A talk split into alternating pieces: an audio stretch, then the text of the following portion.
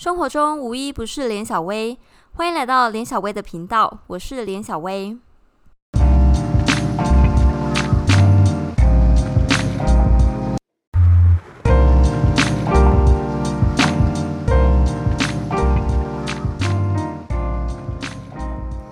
哟，我们今天来到第第六集，我们要聊的是香港国安法通过后的引渡大灾问：引渡、遣返、驱逐出境，国际法你搞得我好乱啊！真的好乱哦！我真的没想到，在我们有生之年，竟然会看到一个城市的没落。好了，因为它本来就一国两制，可是没想到这一天来的这么快。说好的五十年不变，说好的五十年不变呢？然后我们就有朋友在群组里面问说：“诶，那香港国安法通过之后，我们这些在境外的人会不会因为煽动香港独立，然后构成犯罪？”呃，简单来说，我觉得是是有风险的。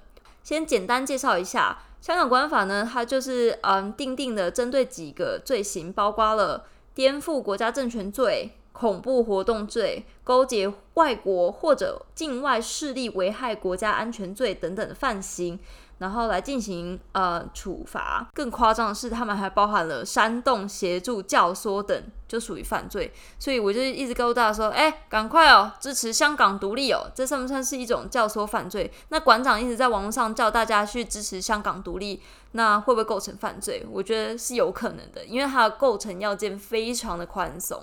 加上你知道，认定人就是球员兼裁判啊。他说你有罪就有罪，所以我如果在 Facebook 按了一个赞，可能就有机会被判罪吗？有可能，我只能说我觉得是有可能，因为如果他想要找你理由，就是也算是一种煽动啊。如果你按了一个非常大社团的话，那算不算是一个煽动？是有可能的，就是主要是看嗯认定的人怎么认定，毕竟它构成要件这么的松，更特别是它的效力规范。它的效力规范说，不具有香港特别行政区永久性居民身份的人，在香港特别行政区以外实施本法规定的犯罪的，适用本法。各位，我没有念错，这就是法条怎么规定的，它的非常的多。实施本法规定的犯罪的，你不觉得它的中文真的很有问题吗？他可能真的很急着要通过。对啊，所以你看显示，你看两岸用语完全不一致，其实我无法理解。无法理解为什么他用这么多的，真的是法律不专业的感觉吗？是啊，急着想要把大家入罪，急着想要把香港纳入自己的国家规范嘛，保护香港安全，太好笑了。所以我们可以来聊聊，如果大家都很怕，万一我在香港呃机场过境突然被抓走，或是在其他地方犯罪被引渡，那怎么办？所以我们来聊聊引渡法。在聊引渡之前呢，我们先讲什么是主权，因为引渡呢其实就是主权的展现之一。那所谓的主权，就是一个国家。在它特定的范围之内，对特定人行使法律制定、执行还有司法程序的权利，主权是一个独立的，并且拥有最高性的。呃，我想夏总内应该深深有感切吧，尤其是在最近 COVID-19 疫情之后。对啊，在川普很快的就颁布行政命令，所以他要停止核发新的 H1B 签证，也就是我们这些打工仔。对，补充一下，H1B 就是这些打工仔用的工作的签证。所以合法在美国签证。那川普行政命令颁布之后呢？这些签证将停止停发，停止到今年的十二月三十一号。目前啦，搞不好他还会延长，谁也不知道。对，那你这些外国人有什么方法？就是有什么办法可以 argue 吗？没有，没有，我们没有任何的权利。这就是打工仔的悲哀。这就是主权最高，还有主权独立性的一个展现。你看我们两个看事情的角度不一样，所以他就很可怜啊。年底原本要参加妹妹的婚礼，现在都不敢回去。小时候还是要好好待着，万一签证出了问题怎么办？被迫缺席，对吧？被迫缺席婚礼，好可怜哦，深深的感受到所谓的主权。那你还有没有想到有什么关于主权独立的展现？主权最高兴的展现？很高兴的意思吗？哎，不是，因为我记得我以前上国际法课的时候，我想老师一直讲说主权最高兴，我想你才最高兴哎，我一点都不高兴，上课好想睡哦。好了没有？对，那你有想到什么样的例子？关于主权最高性的例子？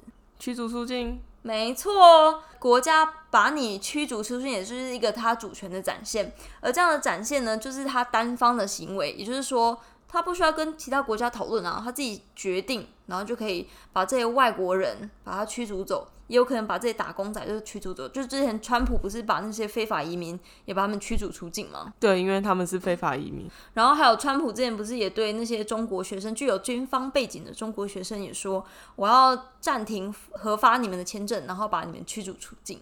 因为他觉得对国家安全有疑虑，所以他要展现他的主权喽。没错，说的很好。所以你看，你已经国际法 one on one 已经上了蛮好的开头，没错。然后另外一个常大家常听到的遣返。其实遣返跟驱逐出境是同样的意思，只是我们在用的用语上会有不太一样。因为国际法可能比较像是驱逐出境，但遣返的话呢，比较像是一个呃国内法会用的。我们有一个深刻的例子，就是我们有个朋友，因为她嫁给美国人嘛，所以她应该是要有绿卡级的，但她老公忘了办，对，应该是还没有办好，或者是就是行政上其实还没有完成。对，然后他就搭上了长荣的班机。抵达美国国境，发现啊卡要没带，没有办好，根本入不了境，所以就被原机遣返，很惨。但我以为遣返的意思是还没踏入国境，然后驱逐出境，就是你其实已经在国境之内，然后你被驱逐。可是因为他已经到美国的海关了，对不对？所以对啊，就在用语上会有点不太一样，但基本上就还是叫你离境的意思。没有我的意思，说我我以为遣返是你还没踏入国境之内，因为你还没有过海关，就不代表你进入境啊。然后也是叫你离开，所以对，就是驱逐出境比较像你人已经在美国境内了，我叫你走。然后遣返的话，可能就是就是上述那个状况，对。然后所以就是遣返、驱逐出境跟引渡，那那么引渡又是什么呢？我们刚刚讲的是一个国家所做的单方的决定，那引渡的话呢，就是。因为基于刑事审判或执行的目的所进行的国家跟国家之间递交人犯的规定，我们就要引渡。所以说，有些国家他们会有引渡或者是司法互助的协议，但也有可能是基于互惠原则啊、礼让或者其他国内法规定所以进行引渡。其实引渡这个东西从长久以来就存在，历古早以前就存在，因为历史上来看，不是很多人都有犯罪吗？那主权国家的。展现主权国家的形成不是哎，还记得吗？历史课本威斯特法利亚十七世纪的时候，主权国家的展现。嗯，没有印象哎，没有印象。好，那我们再讲一下，那到十八、十九世纪，你不是可以看到各个国家的帝国吗？独立宣言？不是不是，就是可能奥匈帝国啊，有法国啊，英国，对不对？这些就是国家，所以他们就会呃，这边有人贩嘛，那人贩是我管的，啊那就会有引渡。其实这历史非常的早。然后我查了一下，其实引渡的历史可以从埃及时期就开始讲起，那我们这边就不多谈。然后呢，呃，在台目前现在的运行上来说呢，就是国家跟国家之间基本上他们会签互助协议。然后台湾本身呢，自己也有引渡法，而且这个法律非常的早，在一九八零年。就制定了。那对于引渡法要向谁请求呢？台湾引渡法就是规定，技术法规定说，引渡的请求循外交途径向外交部委之。所以你看，就是跟外交部啊，不是跟法务部，因为这是国家跟国家之间的事情，所以由外交部来做。那引渡的过程通常会多久呢？就是不一定。基本上就是看你们有没有司法互助啊，还有你们两个国家之间的关系，还有案件的复杂度，也都可能影响到你这件引渡的案子会引渡多久。所以有些人就很可怜啊，就可能等人犯等了十几年，等着被引渡。孟晚舟不是就等了目前两年了吗？二零一八年十二，快两年，二零一八年十二月被抓起来，然后到现在哦，已经那么久了。对啊，嗯，没错，孟晚舟的案子我们放到后面再讲。然后引渡的话，大概多少钱？由谁来付？这边的话，像台湾引渡法就有规定，是由请求国来支付哦。然后多少钱，当然就是个案为而定嘛，对啊。然后引渡虽然有法律，那有没有法律以外的政治因素？一定有吧？对，没错，这这么简单。所以法律以外政，因为毕竟引渡还是跟所谓的礼让有关系，所以很多时候都会是双方的合作关系。或者是说，呃，法律执行的优先顺序，以及他们官僚之间的资源，或者是商业或者是政治之间的关系有所影响。比较友好的国家，他们理所当然会处理会快一些。然后如果没有什么样的协助，或是呃邦交邦交国当然快一点啦，毕竟在沟通上有比较呃正式的管道。是基本上只是看你交情好不好而已。对，就是简单来说就是看交情啦。其实很简单，其实国际法很多时候就是把国家想象成人跟人之间，那交情好，什么有关系就没关系，没关系就有关系，是这样吗？好了，我们不能乱讲话，我们才是有专业存在的。对，那嗯，像是签署协定的国家，美国就签了几百个啊，有跟几百个国家有签协定，但当然也有几个是没有签协定的。你猜一下，你觉得美国跟谁是没有签协定的？中国。哎，对，没错，答对。他们基本上就是跟那些苏俄相关。或是共产国家是没有签协定的。那在台湾的话呢，其实我去查了一下，很认真诶。法务部他们有所谓的国际司法互助案件统计表，目前就是比较常往来，就是台美、台越跟台非，美国、越南、菲律宾都有。但其实我们还有很有趣的是跟南非还有德国，但更有趣的是，我们跟中国有一个叫做海峡两岸共同打击犯罪及司法互助协议哦。你有去吧？但这个是透过海基会跟海协会所签订的，所以呃，在法律性质上面又有很大的讨论。但今天我们不讲这个。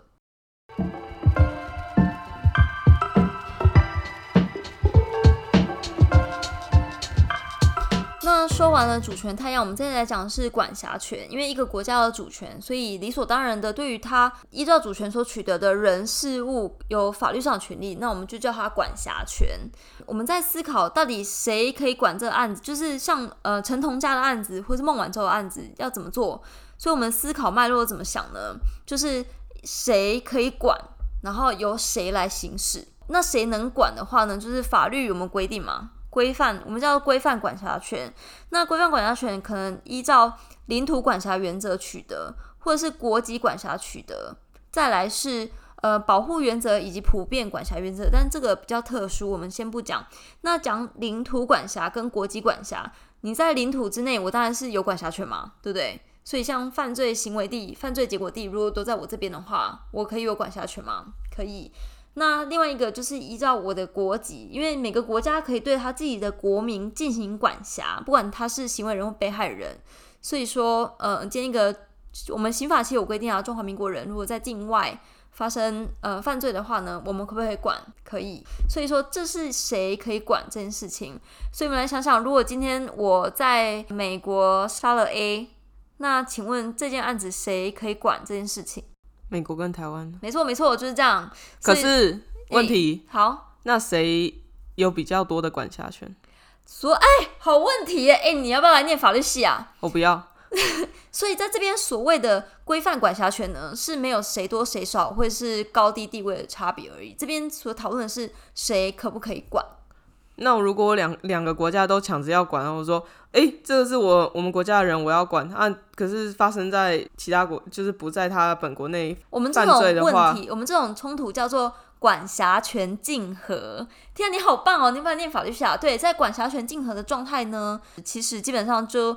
需要透过比较政治手段去解释，因为在法律上来说，就是你我都取得管辖权，那谁来管的话呢？剩下就只能去协商，就是协商，因为国家跟国家之间最高兴。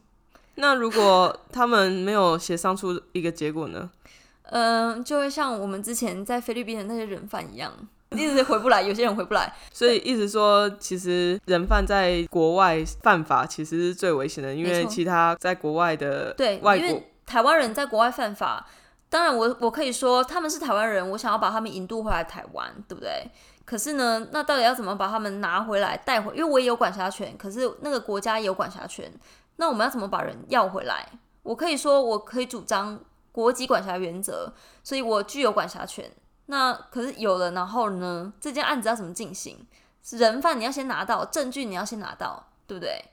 然后法院你才能够好好去审理这些东西，所以剩下的就是人，你要把引渡回来，那证据要不要一起引渡啊？你在国外杀人，所以表示说在国外还是会有他的地利之便，所以基本上直接在国外审判会是最方便的。没错，就是这样。所以有的时候是司法成本，还有就是案件的问题，所以有有的时候我们会用法方方便法庭原则，然后可能就是很难。就是处理，但如果今天呃犯这个就是杀人犯的可能是立委，可能又不太一样的结果。但这边可能就是比较政治因素的考量了。在法律从法律呃角度来看的话呢，我跟你都是可以管辖这件案子的。那如果我们都取得，哎，法律上我们可以管这件案子，那由谁来行使的话呢？这就是执行管辖权的问题。就是所谓说，呃，我有管辖权，那我们把你犯罪了，就决定，哎，你要判刑了，那我们要怎么执行这个法律？最常听到执行法律的太阳，你觉得有哪些？我刚刚看到你狐疑的眼神，是不是哪里有一点问题吗？没有，继续。好，我白话一点。所以，我们刚刚讲到说，哎，那我们都可以取得管辖权之后呢，那到底最后一个下一个问题是，那我们要怎么行使我们的管辖权嘛？对不对？当你案件发生的时候，好，那取得我们可以管这件案子哦。那我要怎么行使？你觉得有哪些程序可以做？首先，你要对人犯嘛，先抓起来，对不对？警察去逮捕他。对，警察去逮捕，然后拘留。然后人证物证都要取得，你才能够进行司法的审判嘛。这就是所谓的执行管辖权。然后在国际法上呢，有几个原则。如果关于引渡的话，要符合双重犯罪原则，就是说你引渡的犯罪依照请求国跟被请求国都构成犯罪。这边可以理解吗？会不会太不能理解？就是说，我要请求犯罪的话，像是你犯了杀人罪，必须是我这边国家也处罚杀人犯，你的国家也处罚杀人犯，双重犯罪原则，我们才能够把他引人引渡回来。意思是双双边国两边国家都有类似或相似的法律。没错，good idea。所以你知道吗？像孟晚舟最近最近一次的呃加拿大法院的判决，觉得孟晚舟应该可以被引渡到美国，其中一个很大的原因就是。他这个案子符合双重犯罪原则，因为孟晚舟这案子是你还记得吗？是因为呃华为小公主她犯了美国相关法律，因为美国对于伊朗进行制裁，所以东西不能做不能卖。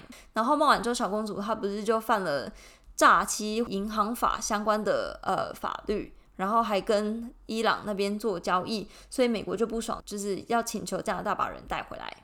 然后最新的一个案子呢，就是本案符合双重犯罪原则，所以说孟晚舟有符合引渡的要求的，但这个案子还是可以上诉啦，所以呃孟晚舟可能目前还在加拿大，所以他最快什么时候会到美国？嗯，不知道，你知道这就是嗯双边怎么处理喽？所以意思是加拿大也有在处罚这个法律法没错法条，然后美国也有，所以他才能引渡过来。没错，然后。台湾台湾的引渡法也有规定啊，在第二条的，凡于请求国领域内犯罪，依中华民国及请求法律规定均应呃处罚者，得准许引渡。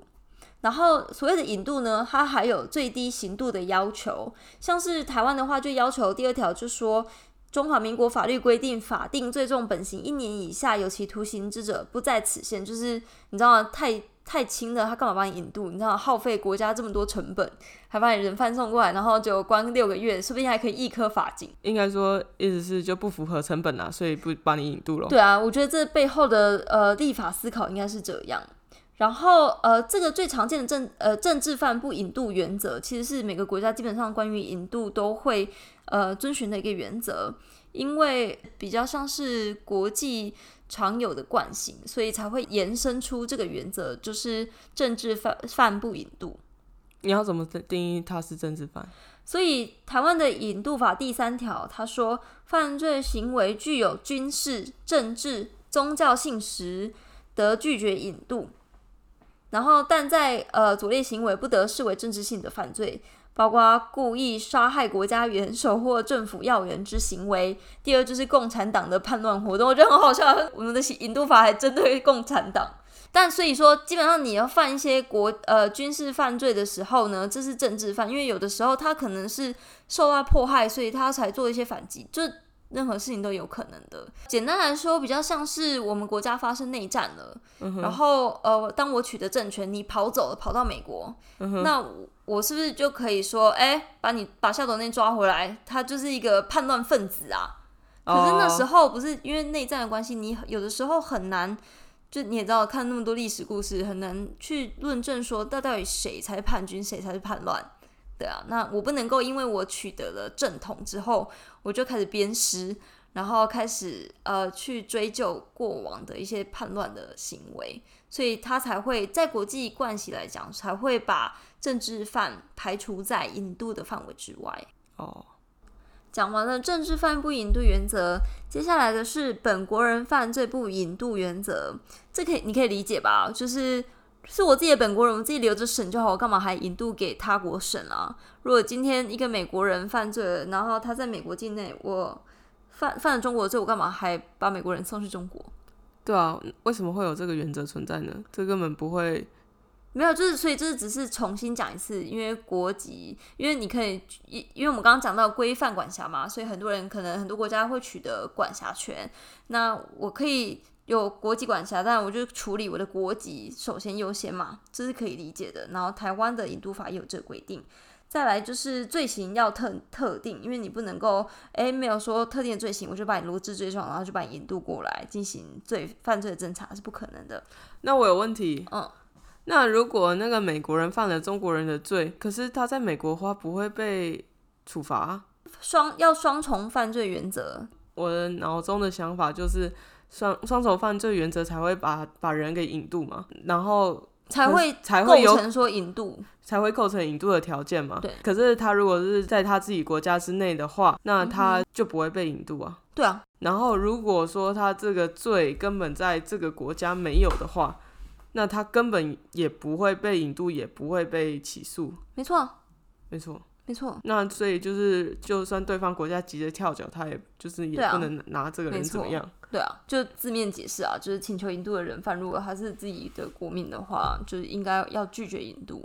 嗯哼，就是保护自己的国民嘛。好，所以进到问题 Q&A，我们讲了拉里拉扎一长串，所以呢？哦，我觉得大家最有问题的应该就是，嗯，如果去那些跟中国签有引渡条约的国家，是否就有可能被引渡到中国呢？意思就是，我如果在嗯有些国家按赞留言分享有关于香港的东西，那我是不是就有可能被送终了呢？所以。回到我们刚刚讲的东西，大家还记得政治犯不引渡原则吗？你觉得依照这原则会被送吗？如果按照原则来讲的话，是不会被送嘛，对不对？因为政治犯不引渡。但是，哎，你怎么认定他是政治犯啊？对啊，他是不是？所以他想要土安法通过之后，他用各式各样的方式来罗织你的罪状，所以他还是会，你有可能构成呃犯罪的，所以他也是可以想要请求引渡的。但总的来说，引渡法的存在到底，祖国想要引渡你，什么理由都有，引渡法的存在还是重点吗？你担心的是，就是那些跟中国友好的国家，虽然没有引渡法，礼让也有可能形成他把你引渡的一个原因。那你可以说，好，政治犯不引渡，双重犯罪不引渡，对不对？嗯但他真的想要你的人犯的时候，你觉得他？那个国家不会把你交出来吗？他如果送你了很多钱，他你当然还是会把人送回去。没错，毕竟还是会回归国际政治的奖励，就是这样子。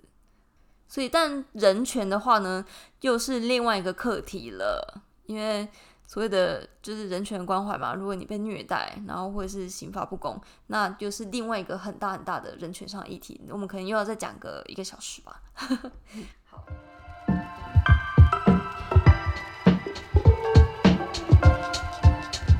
好。的，那那聊完那么多，我们来考考夏董呢。